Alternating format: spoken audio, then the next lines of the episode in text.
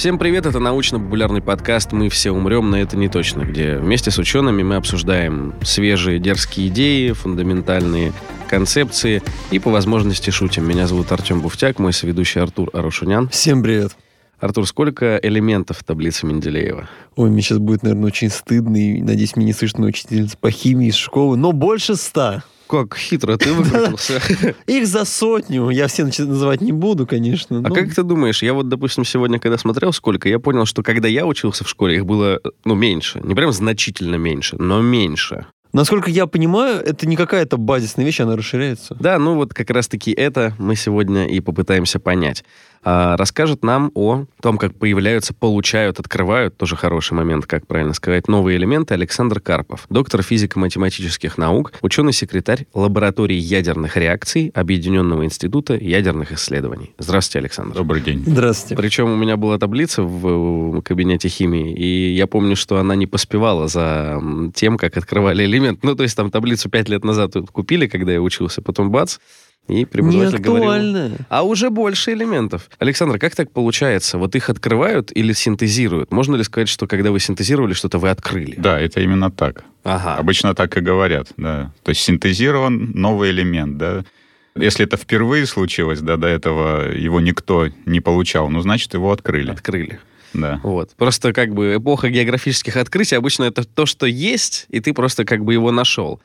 А я так понимаю, с э, новыми элементами не то, чтобы мы в природе можем найти, например, его. Ну, скорее всего, да. По крайней мере, что называть природой, да. То есть э, чаще всего, нет, чаще всего говорят, что природа это то, что нас окружает. Земля, ну, может быть, солнечная система, но обычно не дальше. Угу. То есть, когда говорят Вселенная, все-таки вот, ну, вот, э, это что-то более широкое понятие, чем природа. Под природой обычно понимают окружающий нас мир. Mm-hmm. Да, вот в окружающем нас мире действительно э, самый тяжелый элемент, которого много, это уран. Элемент с номером 92. Несмотря на то, что он радиоактивный, да, все это знают, но живет он очень и очень долго. Есть такое понятие в физике период полураспада, то есть время, за которое распадается половина атомов. Вот для урана это 4,5 миллиарда лет.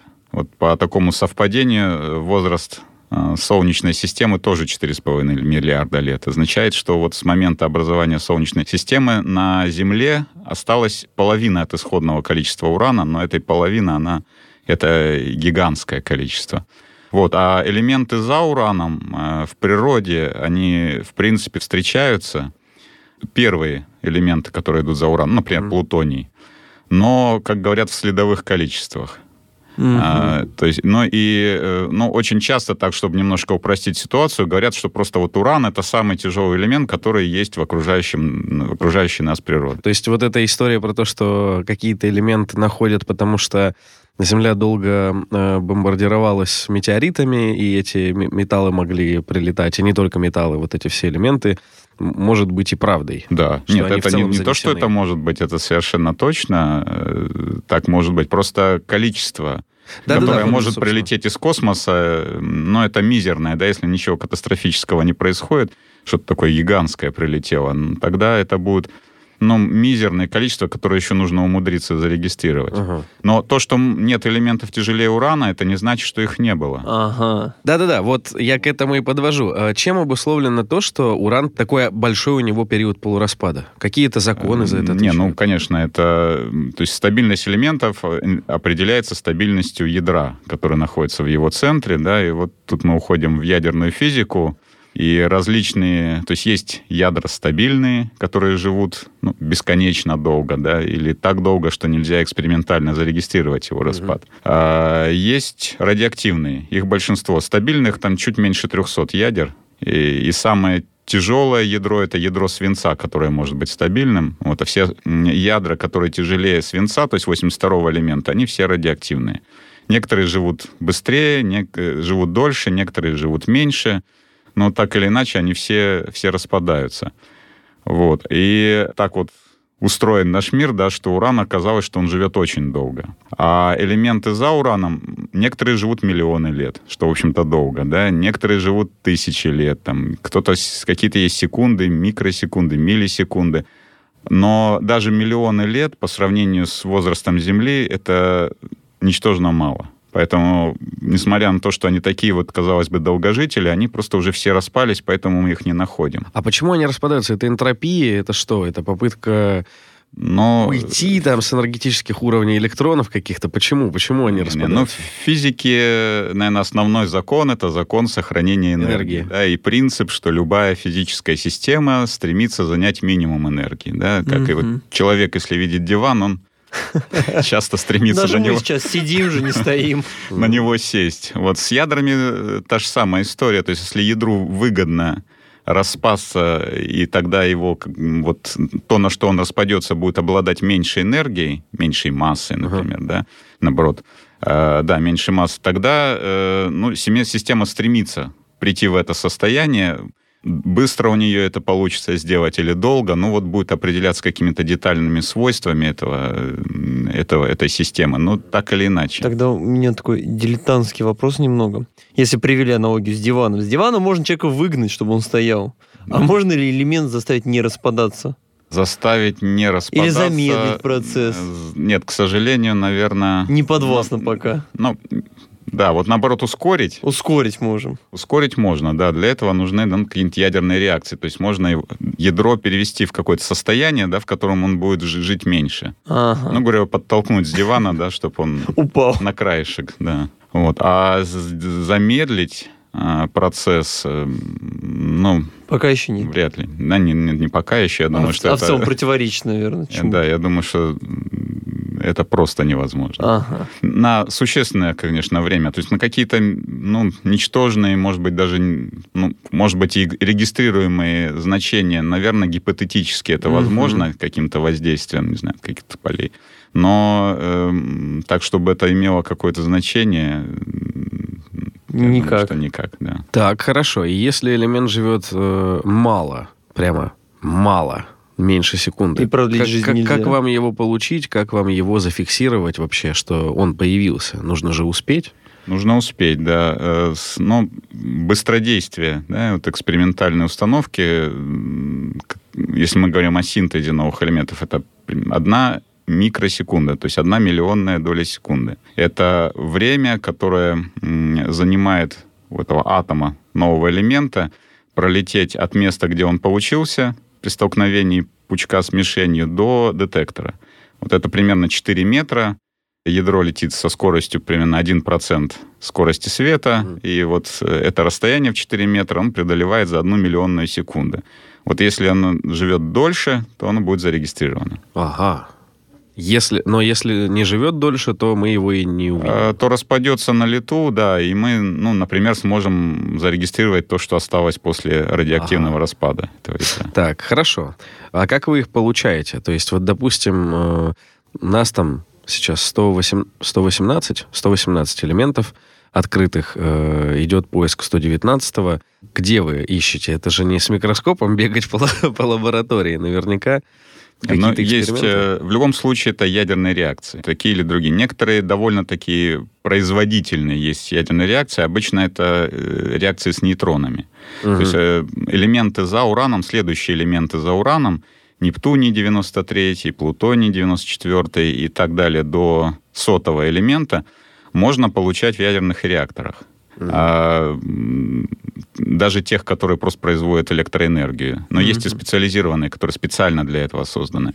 Вот э, те элементы, которые можно получать с помощью нейтронов, обычно получаются, как говорят, в количествах макроскопических. Но некоторые там тонны получают вот. вещества, да, некоторые там э, миллиграммы, нанограммы, но все равно это ну, какое-то такое измеримое количество, макроскопическое количество. Но, к сожалению, этот метод работает только до сотого элемента, до фермия. Элементы за сотым, начиная со 101-го Менделеевия, да, и заканчивая самым тяжелым на сегодня 118-м Аганесоном, они все получаются э, при столкновении двух ядер более легких элементов. Угу. А, то есть задача, э, то есть элемент это что? Это прежде всего количество протонов в ядре, его заряд и некоторое количество нейтронов, которое должно быть, чтобы уравновесить э, вот этот вот большой заряд протонов, угу. чтобы ядро просто оказалось более стабильным.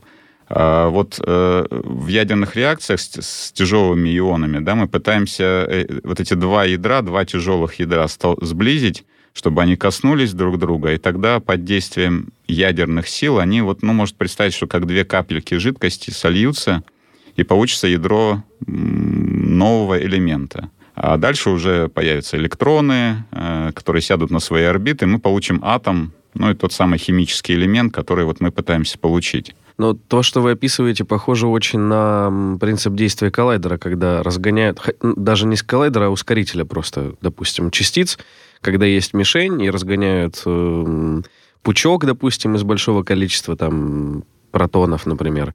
Э, но там они же разбиваются, а у вас они сливаются. Почему? Это более низкие энергии какие-то? Ну, совершенно верно, да. То есть э, задача вот физики высоких энергий — это поломать. Разломать, да, и посмотреть, как это устроено. Ну, если так совсем уже утрировать, да. Вот э, в физике, о которой мы сейчас говорим, задача вот э, как с хрустальной вазой, да, аккуратненько, аккуратненько эти два ядра подвести друг к другу, э, так, чтобы они только коснулись, чтобы лишней энергии туда не, не, дать. не, не дать, да, не, не, не ввести в систему. А, но, тем не менее, для того, чтобы просто два ядра коснулись друг друга, а, нужно одно относительно другого разогнать до скорости примерно 10% скорости света. Да, это, э, если скорость света 300 тысяч километров в секунду, значит, ну, примерно 30 тысяч километров в секунду. То есть вот э, усилия алхимиков, которые, по сути, были правильными, да, вот в средние века, ну, они же сталкивали, они ну, сдавливали, да. грели, но, но не, не в тех масштабах, как это нужно не было. та энергия была, да? То есть не вот та энергия. Такая верно. скорость необходима, чтобы преодолеть вот эти их отталкивающие, да, ну, Два одноименных заряда отталкиваются, ну, да. как мы все учили в школе, да, и вот э, положительно заряженные протоны в ядрах, они тоже отталкиваются. Поэтому для того, чтобы два ядра коснулись друг друга, их нужно относительно друг друга разогнать. Десятая ну, вот, скорость света, ничего себе. Примерно до такой скорости, да, для того, чтобы произошла какая-нибудь ядерная реакция. И вот получается, а это одинаковые элементы и могут быть? Или как, как вы определяете, какие элементы необходимы для синтеза нового? Ну, это действительно очень непростая задача. Наверное, самым худшим вариантом было бы взять э, одинаковые. Была бы наименьшая вероятность э, образовать. То есть, если мы, например, хотим, ну, скажем, не знаю, 114 элемент, да, вот флеровий, а, который сейчас называется, вот э, наименьшая вероятность э, его получить была бы, если бы мы взяли два ядра с зарядом 57. Ну, 57 плюс 57, да, вот как 114. раз 114. По-моему, это лантан, если я не ошибаюсь. Вот, но э, э, мы бы получили, мы бы ничего не получили. Вот на, наилучший... Гарантированно ничего бы ну, не получили. За время жизни человека точно бы ничего не получили. Вот. А наилучший вариант это был бы взять э, мишень из 113 элемента и бомбардировать ее протонами. Но мишени такой нет. А, в этом а, проблема. Мишени а, нету. То есть дальше, дальше начинается поиск э, ну, такое, можно сказать, эмпирическое правило, что чем ас асимметричнее реакция, то есть тем тяжелее мишени, легче бомбардирующая частица, тем вероятность будет больше. А дальше это мы пока только вот с, с числом протонов определились. Дальше еще важно число нейтронов. Потому что число нейтронов в ядре тоже должно быть определенным, так чтобы мы имели ну, не исчезающее малое время жизни, а хотя бы регистрируемое. А еще лучше получить э, наиболее стабильную комбинацию вот э, для данного элемента, самый стабильный изотоп. И вот здесь э, главная проблема. Нейтронов все время не хватает. Поэтому кроме того, что нужно составить правильную комбинацию так, чтобы получить нужное число протонов, еще была чудовищно сложная задача для того, чтобы добиться в этом ядре максимально возможного, по крайней мере, на сегодня количества нейтронов. Вот эту задачу действительно было решить очень и очень сложно. Ну, переборщить, получается, с нейтронами не получится. Э, не получится, да. То есть это можно, но на бумаге, да, но вот э, в реальной жизни не получится. То есть, получается, получить новый элемент можно разными комбинациями? Один да. и тот же? Конечно, да. А, Разные есть... изотопы его. Но изотоп это э, один и тот же элемент, отличающийся числом нейтронов, ядро которого отличается числом нейтронов. То есть, если я максимально упрощу, да, для себя хотя бы, чтобы получить там 120 элемент, да, мы должны скрестить, не знаю, сотый и двадцатый, Ну, сотый и 19. Не факт. Не- но не У тебя факт. мишень. Мишень должна Мишень, быть да. э, из элемента, который можно... Но получается, комбинации добыть. могут быть разные, чтобы открыть этот же элемент. Совершенно верно, да. А, как интересно. Я, я почему-то всегда думал, что нужно соединить одинаковые какие-то вещи, и только при их сочетании получится новый элемент. Оказывается, можно разные соединять и получать тот же элемент. Вообще, правда, похоже на алхимию. Да.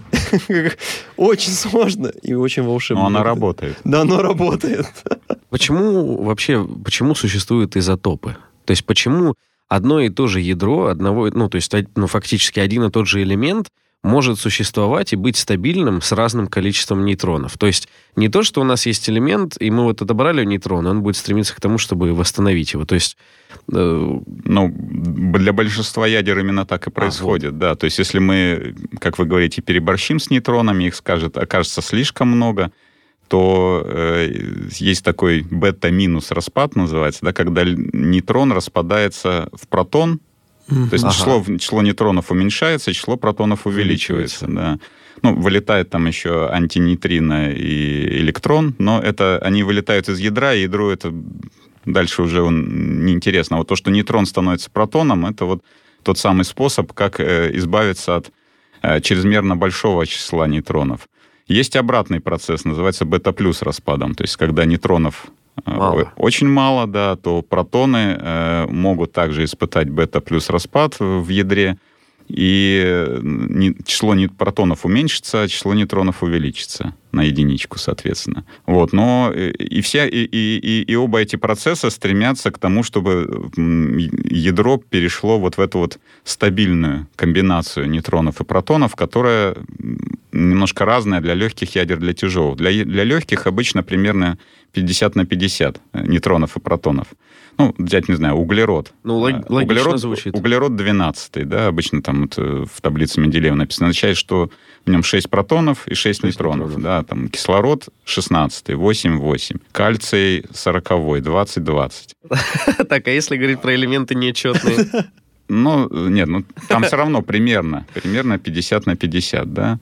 А если мы теперь уйдем к элементам тяжелым, ну вот, например, уран, то у него самый стабильный, самый стабильный изотоп это уран-238. 92 протона, как положено урану, и 146 нейтронов. Мгм. То есть примерно в половину больше Один к нейтронов, да, ну, да, один к полутора. Полу- Полутора, да. И, а если мы уходим к сверхтяжелым элементам, то нейтронов должно быть в пропорции еще больше, ну, примерно на 60% больше. Почему? Ну, здесь э, как раз дело все в заряде. В том, что протоны заряжены, а нейтроны не Нейтральны, заряжены. да. А нейтроны нет, да. Поэтому вот э, для легких элем- элементов, когда еще заряда не так много, то Ага. протоны практически ну, эквивалентны нейтронам вот с точки зрения действия ядерных сил, еще заряд очень маленький.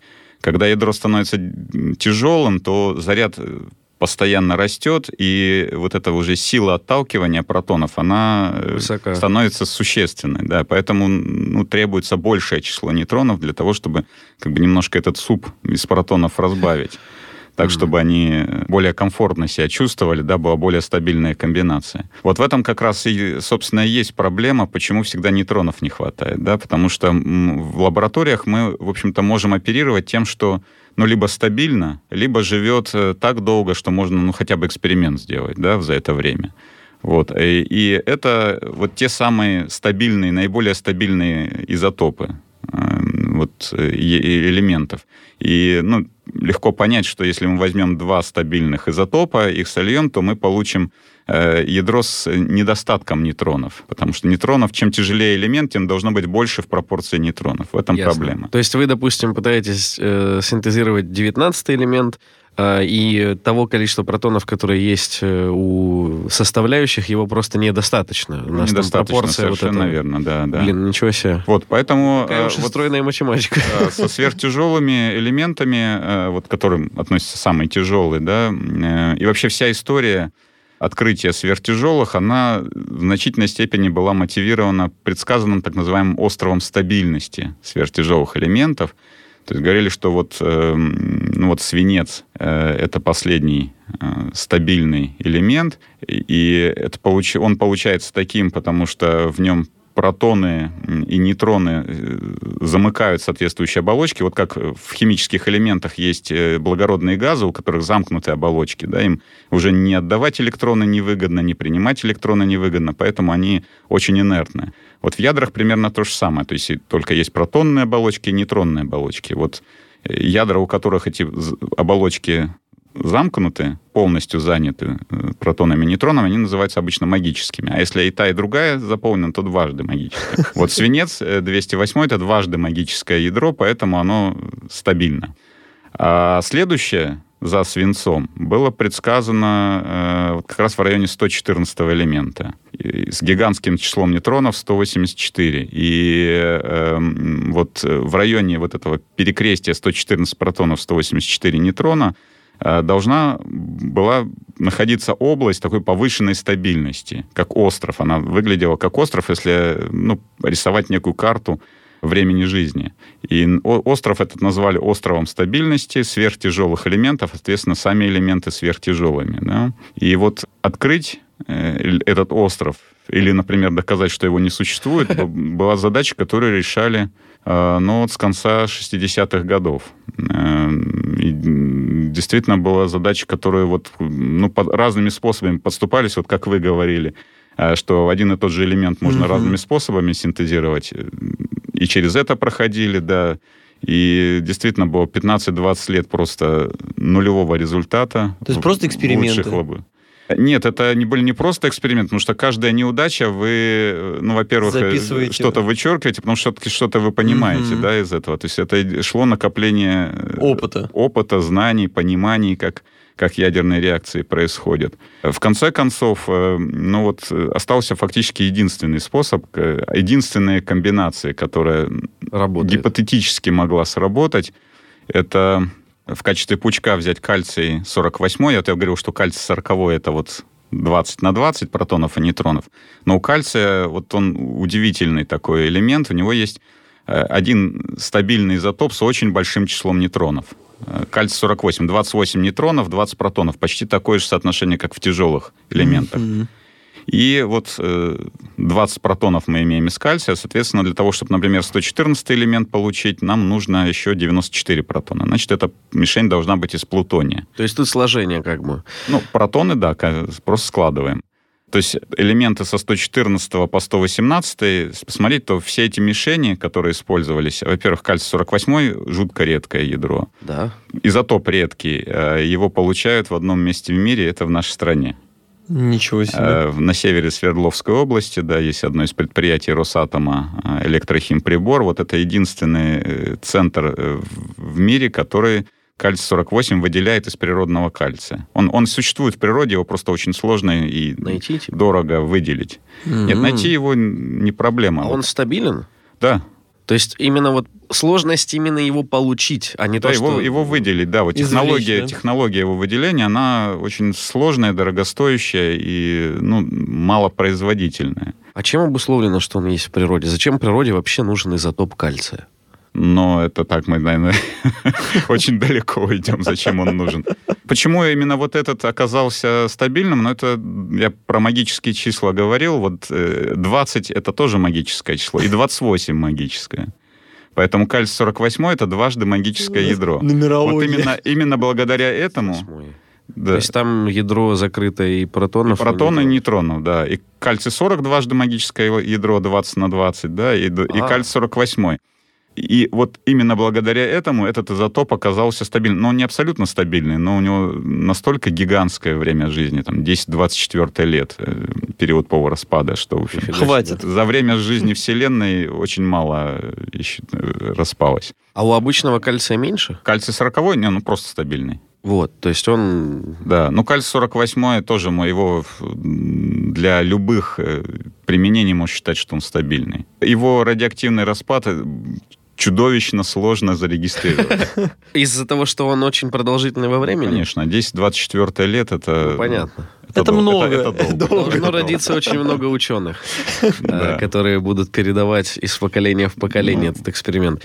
Я, можно я все-таки домучаю вас этим вопросом?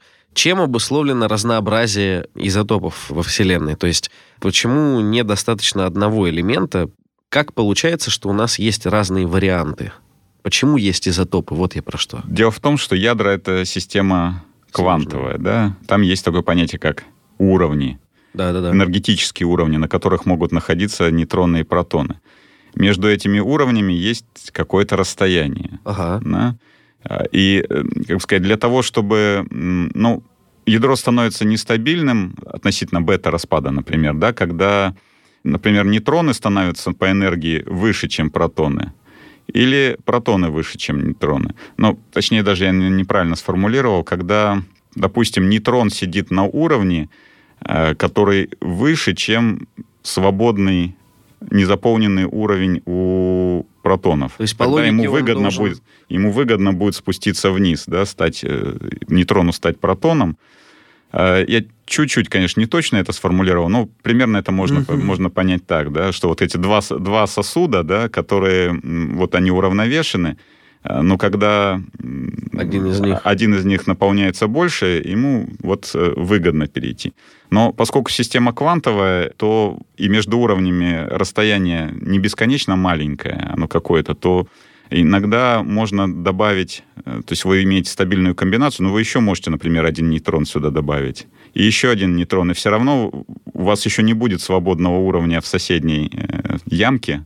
Чтобы да, он чтобы мог он мог распасться, да. Но вот из-за такой дискретности энергетических уровней в каких-то ядрах расстояние между уровнями больше, какой-то каким-то меньше. Поэтому для некоторых элементов вот линейка стабильных изотопов может быть совсем короткая, это может быть один всего Мгм. изотоп. Для каких-то она может быть очень длинная, например, вот как для кальция. От кальция 40 ну там с некоторыми пропусками до кальция 48 Или олова, вот тоже э, элемент, у которого много стабильных изотопов. Мгм. То ну, понятно, то есть из-за вот перечисленных вами вариаций, да, появляется запас для появления изотопов. То есть случайно появился элемент, ну, условно случайно, да, здесь как, как смотреть вообще на зарождение там жизни и так далее. Появился элемент, и в силу там разницы в расстоянии, в организации у него может быть больше изотопов, а у другого элемента меньше. Другого может быть меньше, да. Кажется, понял. Когда вы спасибо. имеете вот эту магическую комбинацию, например, протонов, да, то там заведомо будет больше стабильных изотопов, потому что там как раз будет расстояние довольно большое между э, Ага. уровнями. Так, а вот я... Математика, короче, я понял. Математика Никакой очень- физики, очень чистая сложно. математика.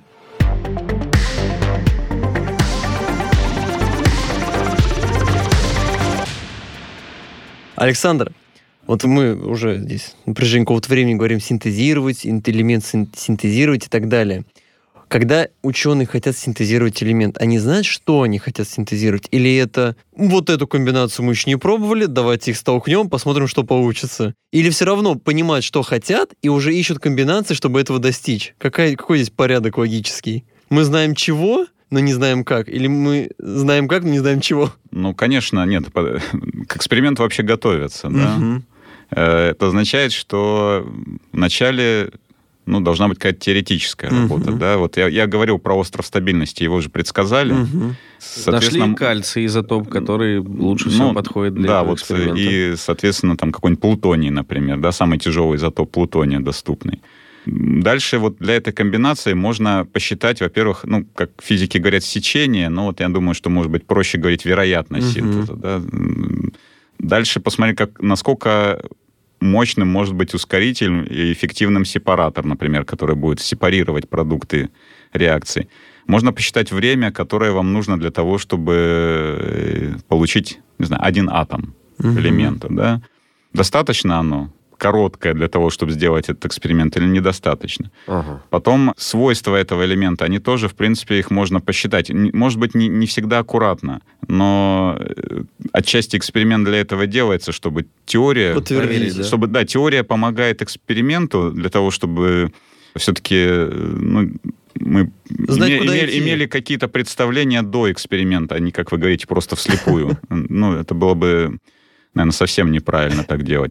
И, а эксперимент еще больше Мгм. помогает потом теории для того, чтобы, ну, вот, э, увидя неточности теории, так, чтобы ее улучшить, и чтобы вот э, в следующий раз наши представления оказались бы более точными о том, о той материи, которой мы занимаемся. То есть это не та сфера, где можно случайно открыть элемент? Ну, случайно, наверное, можно это сделать. Э, как это, случайно... И вот к этому веду, да, что случайности С- есть. Случайно создать ускоритель, да, случайно построить сепаратор, случайно взять правильную комбинацию. Но, не, ну, наверное, если посчитать, как вы говорите, математически, то вероятность будет не нулевая. Ну вот, я вот это хотел сказать. То есть здесь случайности нет. Мы ко всему готовы и знаем, чего хотим. Конечно, мы стараемся подготовиться как можно лучше. Э, А ко всему ли мы готовы? Ну, вот я так, наверное, сказать бы не Вопрос смог. да. дискуссионный. То есть природа гораздо сложнее, чем, да, чем пока наши знания. Но бывает, что природе. результаты эксперимента удивляют. Конечно. То есть по-настоящему... Конечно, конечно. А Если говорить, опять же, о нашей вот теме разговора, сверхтяжелые Мгм. элементы, то, ну, наверное, в конце 80-х вообще такое, ну, не то чтобы общее мнение, но практически такое вот превалирующее мнение было, что, ну, видимо, этого острова стабильности, ну, ошибка. Ошибка Просчет. про предсказаний, да, не совсем правильное понимание, слишком далеко от известной области, потому что все возможные попытки, которые были сделаны, э, в том числе и с кальцием-48, все привели к результату нулевому. Мгм. Вот, а оказалось, что, ну, кроме того, что вот есть этот практически единственный реалистичный способ, так еще и э, ну, вот, э, техника, э, которая существовала там, в 80-е, 70-е годы, она просто была не способна дать ту эффективность эксперимента, которая нужна была. А, а чего, чувствительности детектора не хватало или... Эксперимент как выглядит? Начинается все с ускорителя, да, Ну да. который вот нам, я говорил, что нам нужна одна десятая скорости света, да, вот мы разгоняем пучок кальция 48 Его нужно получить максимальной интенсивности. А, При этом вещество редкое, нужно сделать так, чтобы то количество, которое, ну, скажем, там в год нарабатывается, да, в мире, чтобы его хватило на год работы ускорителя, например. Ага. Ну, вот примерно, чтобы это вот были э, сбалансированы, да, на- наработка и э, расход. Эту проблему удалось решить только в 90-х годах. Э, То есть появились ну, некие новые технические решения для ионизации вещества, которое нужно, нужно для, для ускорителя, и так называемые ионные источники нового типа.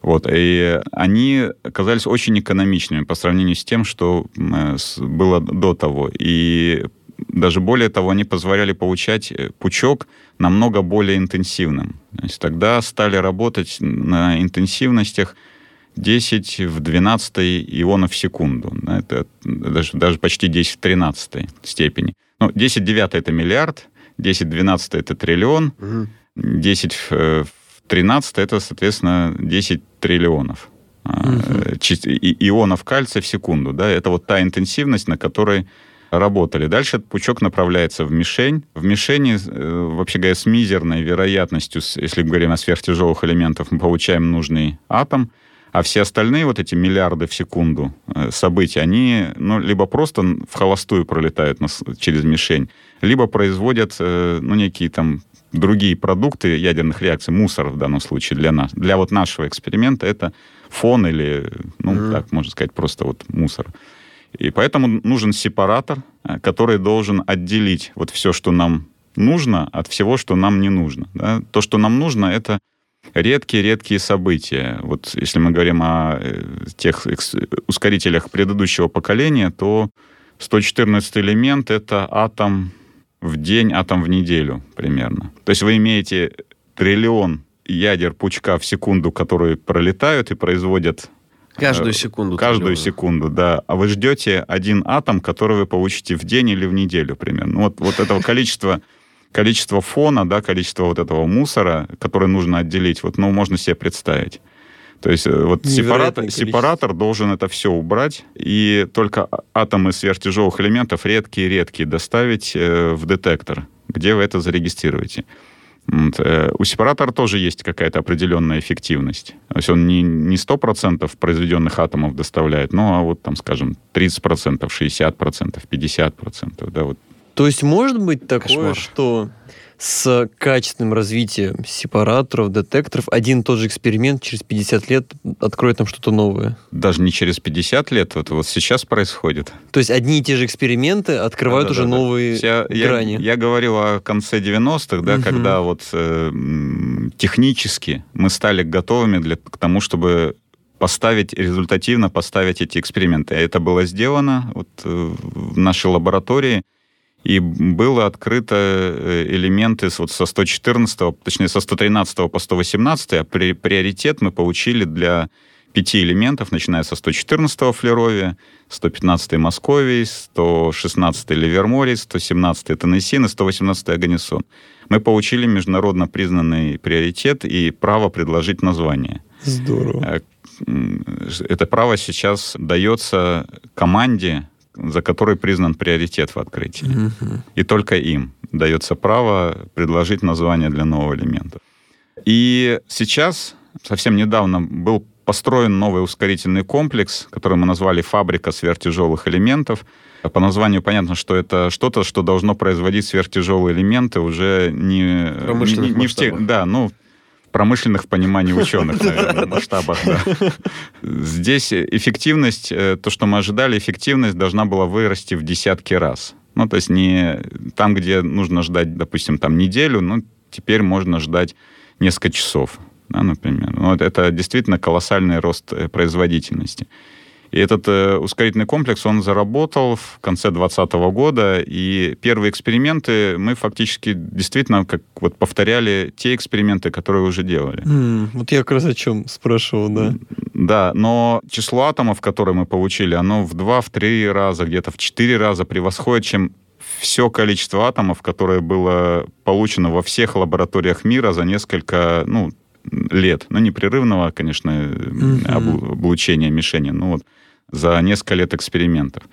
И действительно уже вот в- просто в первых экспериментах мы э, увидели э, это новые э, вещи, которых просто невозможно было увидеть до того. Ну, например, открыли новые изотопы сверхтяжелых элементов, известных элементов, это новые, но, но новые изотопы. Это, ну, вот это вот новое качество, это и из-за роста эффективности, и из-за роста качества, того же самого эффективности сепаратора. Эффекти- из, то есть эффективности его а, очистки от фона и процент атомов, которые он доставляет в де- детектор. Да. А э, теоретически вы уже же доказывали возможность существования этих изотопов? Да. То есть вы просто... Их нужно было найти и доказать, что вот, мы получили Ну, на э, эксперименте. Конечно, да, но э, я уже говорил о том, что теория, э, ядерная Мгм. теория, она ну, не, не настолько точна. То есть она ошибается, причем ну, а, ошибаться можно там, ну, например, в несколько раз, и это хорошо. Э, Например, с, веро- с сечением синтеза или там, с вероятностью синтеза, если это, теория будет предсказывать это сечение с точностью 2-3 раза, это блестяще, просто блестяще. Ну, вот так это устроено, да. Мгм. Поэтому то, что он должен существовать, должны были существовать, это новые изотопы, да, они должны были существовать, но можно ли их было увидеть вот в этом эксперименте? Ну вот, наверное, теория, ну, скорее всего, не способна э, настолько гарантированно вам сказать, что э, это должно быть Получится. действительно так, да. Ага. А, Хорошо, и какие задачи у фабрики? В кавычках, конечно. Как это? Не, не будем слушатели такие ведра, знаешь, а потом кузова изотопов. Ну, смотрите, задачи... Помимо синтезирования нового, вы же еще изучаете уже открытые. Да, ну так вот, э, собственно, вы за меня и ответили, да, Извините.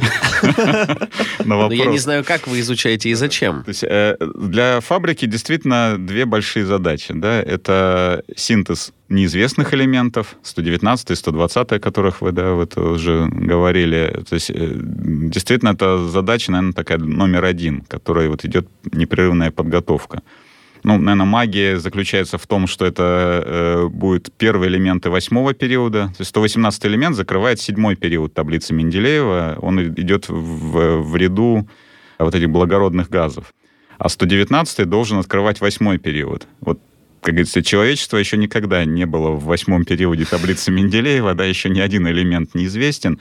И это, конечно, ну, некая определенная такая вот придает э, магии, да, вот этому вот э, поиску. Но, ну, кроме того, вероятнее всего, э, остров стабильности мы проходим, и времена жизни уже видно, что достигали максимума для 114-го, как это предсказывалось теория. Дальше потихонечку уменьшается. И, видимо, в районе 120-го, может быть, 121-го, ну, 122-го элемента мы э, все-таки окончательно уйдем с этого острова. И невероятность синтеза будет недостаточно для того, чтобы мы смогли такой поставить эксперимент. И жить они будут э, меньше, чем время, необходимо, да, да, чем да. необходимо для того, чтобы зарегистрировать. Понятно. То есть вот бесконечного по... открытия все новых и новых элементов не предвидится? Ну... На данном уровне развития технологического прогресса, скажем так. Наверное, можно ответить на этот вопрос лет через 100 или через 200. Наверное, на каждом этапе, но на, на, на нынешнем этапе развития э, техники и понимания ядерной физики, ну, вот мне кажется, что такой технический э, потолок, это, наверное, в районе 120 элемента. Ну, там, может быть, плюс 2. А теория не видит какого-то еще одного острова стабильности после э, спада? То есть каких-то... Видит, таких... видит, конечно, видит, да. Но добраться туда ага. должно быть э, еще сложнее, чем добраться до... Было добраться до Сюда. первого острова, да. Так вот, синтез новых элементов — это одна большая задача, а вторая, наверное, еще более, может быть, э, масштабная задача — это исследование тех элементов, которые уже открыты были. То есть, э, несмотря на то, что их открыли, но известно о них ну, катастрофически мало. Ну, это тоже важное, важное уточнение для не знаю, я бы, если бы слушал, допустим, этот подкаст, я бы подумал, вот ученые открыли элементы, так пинцетом смотрят на него, годами в лаборатории изучают, а открыли это значит, собственно, смогли детектором уловить его появление, и дальше он распался, и все. Вот, вот это открыли. Ну, не знаю, мне такое нравится сравнение, я его сам придумал, да, вот э, Гагарин, помните, да, такой был? Э, был человек, был. да, вот он полетел в космос. Сколько он, 100 с небольшим минут он был на орбите, да, да и приземлился успешно. А вот это можно событие сравнить с открытием, да, то есть человек, который показал, что в космос можно попасть, что можно оттуда вернуться, и как это сделать, и попасть и вернуться, да, вот это, вот это событие, это вот, ну, сродни открытия. А после этого следуют годы. годы и годы, и десятки и десятки людей, которые уже побывали на орбите, и которые побывают на орбите, и все время там есть задачи, которые нужно решать, да. Э, здесь примерно та же история, да, то есть вот с этими первыми экспериментами эм, показали, что сверхтяжелые элементы существуют, что их можно получать, как их получать, но теперь нужно изучить. Как изучать сверхтяжелый элемент? Ну, смотря, что вы хотите сделать. А На, вот, например, какой, это... какой список задач? Ну, смотрите, но, во-первых, есть свойства ядер, да, какие-то. Ну, например, масса. Самое такое, как бы, первая вещь э, о любом физическом объекте, которую записывают в табличке, это его масса. Вот массы сверхтяжелых элементов неизвестны э, экспериментально вообще. Их никто никогда не измерял, потому что для того, чтобы, для того, чтобы изучать, нужно получать не единичные атомы, а все-таки ну, десятки, сотни. Вообще, чем лучше вы хотите изучить что-то, тем в большем количестве нужно. вы должны это иметь, да. Вот поэтому измерение масс это одна из э, таких вот э, задач э, так, в, в, в рейтинге я бы так на номер, номер один. Их не одна в этой линейке будет задача, но вот э, она из таких задач номер один. Да. Да. Потом э, приближение, например, ну вот как бы так очертить границы этого острова стабильности, которое уже понятно, что он существует, но вот э, как бы так немножко прощупать границы. границы его, да, и, может быть, даже попасть поближе к центру этого острова. В центр так и не попали. Нейтронов все-таки не хватает. А вот э, задача, как бы вот это контур, контурную карту такую, да, нарисовать, э, вот это, наверное, я тоже поставил на, на, на этот же уровень. А дальше мы все время говорим химические элементы, да, как, то есть э, это действительно химический элемент, которого должны быть химические свойства. Угу. Да? Э, Какие, эти, да? Э, какие-то, да. Эти свойства можно изучать. Вот удивительно, что химические свойства можно изучать, даже если у вас есть один атом, который живет больше, чем одна секунда. Уже можно что-то с ним делать. Если он живет дольше, можно даже и химические соединения, точнее, не живет дольше, а если вы можете получать его в достаточно большом количестве, то вы можете расширить список задач на получение химических соединений. Но такая химия немножко наоборот. Обычная, обычная химия — это у вас много атомов, скажем, в пробирке, да, и вы делаете эксперимент один раз ну, что-то там сделали, да, например, там какое-то, что-то с чем-то, например, смешали, как в школьных лабораториях, посмотрели, да, было красное, стало синее, действительно что-то произошло. Кайф. А, да, а здесь это с ног на голову немножко перевернуто, то есть у вас есть один атом, но вы делаете эксперимент много раз для того, чтобы набрать статистику. То есть вот в этом школьном эксперименте вы набираете статистику сразу, у вас огромное количество атомов, один раз сделали, все, статистику набрали, у вас все понятно. А здесь нужно этот эксперимент повторять и повторять, повторять, и чем больше вы его раз повторите, чем больше э, вы наберете число данных, событий, чем ага. больше, чем да, данных, тем точнее вы узнаете то, что, собственно, хотите узнать. Здорово. Так, а вот набирать таких элементов колбами когда-нибудь получится, или это все равно слишком затратный, дорогой, э, тяжелый в производстве процесс? Синтеза даже одного такого Но атома. Сот, элементы, которые за сотом, да, да, да. вот это те, которые в, в реакциях с тяжелыми ионами, ну, я думаю, что... Нет, ну, совершенно точно нет, да. И Холд не будет никогда. Да, и более того, наверное, это практически, ну, никакой практического, практически практического, да, смысла не, э, не будет иметь.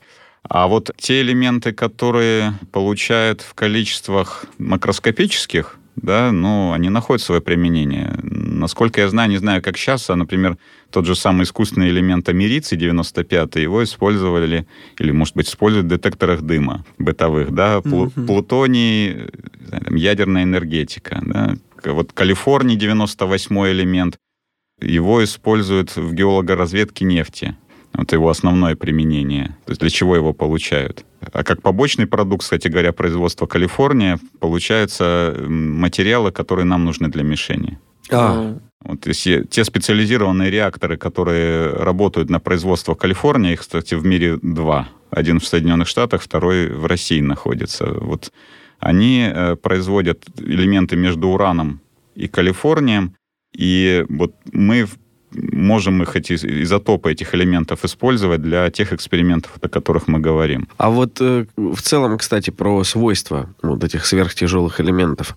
Они же, ну как, сильно отличаются. Я читал, что есть газ со свойствами металла или что-то такое. Но я мог ошибиться в интерпретации. Ну, например, материала. да, 114 элемент э, флеровий, да, вот э, были уже первые эксперименты, э, и теория предсказывает, что он довольно такой инертный, ведет себя практически как, э, ну, похоже на благородный газ.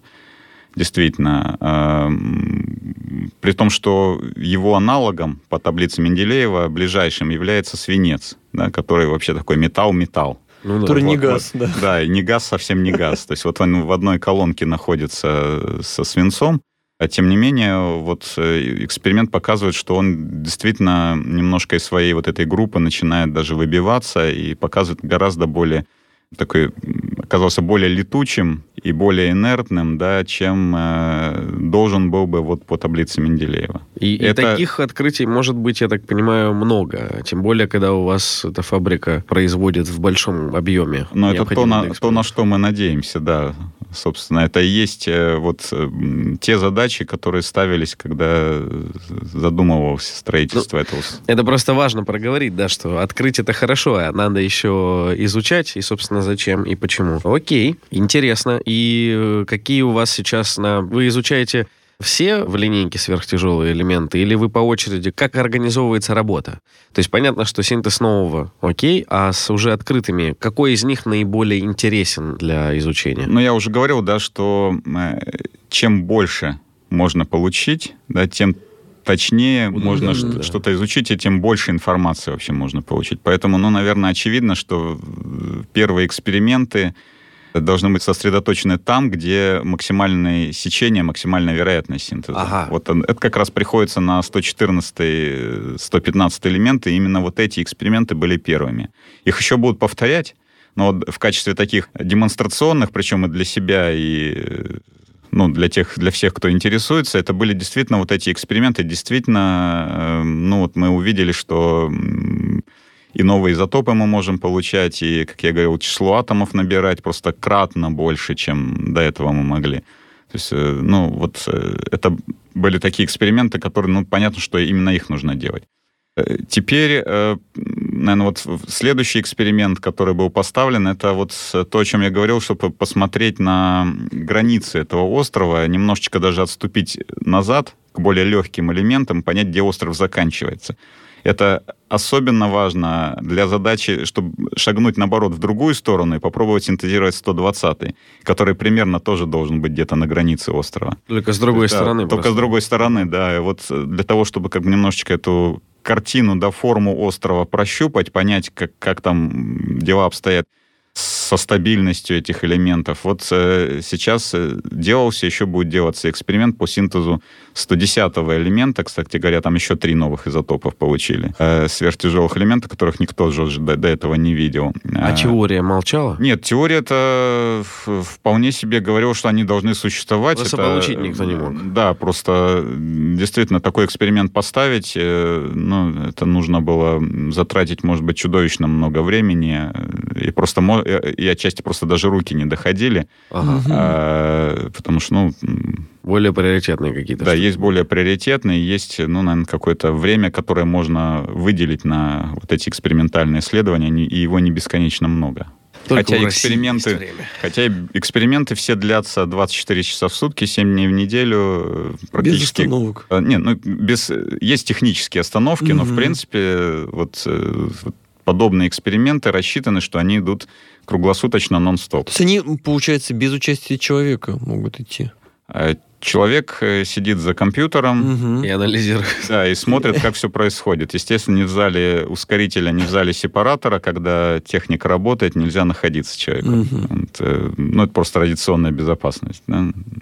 А контр... весь контроль и все управление идет дистанционно, ну, там, из соответствующих пультовых. Здорово. Так, и Э, каких э, открытий нам ждать? Зачем следить? Э, к чему готовиться? Ну, задачи я уже обрисовал, да. да. Надеемся, что будет поставлен в обозримом будущем эксперимент по синтезу новых элементов. И мы его ждем очень сильно. А название уже придумали? Ну, знаете, там про, про, про медведя и шкуру, да. Я бы не стал. То есть рано, рано, рано, да? Нет, конечно. Хотя как называть э, элементы, это известно. Как можно называть. А, то есть да, заготовки есть? Не, не то, что заготовки, есть правила. А, есть вот даже как. Конечно. Есть правила, они такие прописанные, а, то есть да. не как команда ученых захотела, так и назвала. Не, ну как захотела, но в рамках... Захотела, но, но в, рамках, в рамках правил, да. Но э, мы со, с, видим, да, с, просто если посмотреть на таблицу Менделеева, это что? Это бывают какие-то свойства элемента, да, там какой-нибудь газообразный, там, не знаю, неуловимый, нестабильный, там, не знаю, угу. мягкий, пушистый. Вот. Это может быть что-то из мифологии.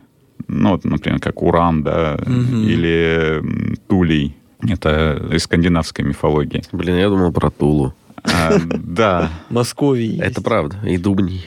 Следующее название, да, это место, связанное с местом открытия. Ну, это вот там тьма и Рутений, да. В Калифорнии. В честь России. Калифорнии, Московии, Дубний, да. Беркли, ну и так далее. Франции, Германии, Полонии. Очень много можно связывать. Хотя Полоний открыт был не в Польше, да, но, но тем не менее.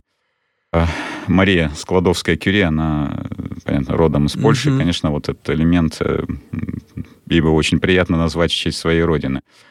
Вот. И в честь ученого mm-hmm. можно называть.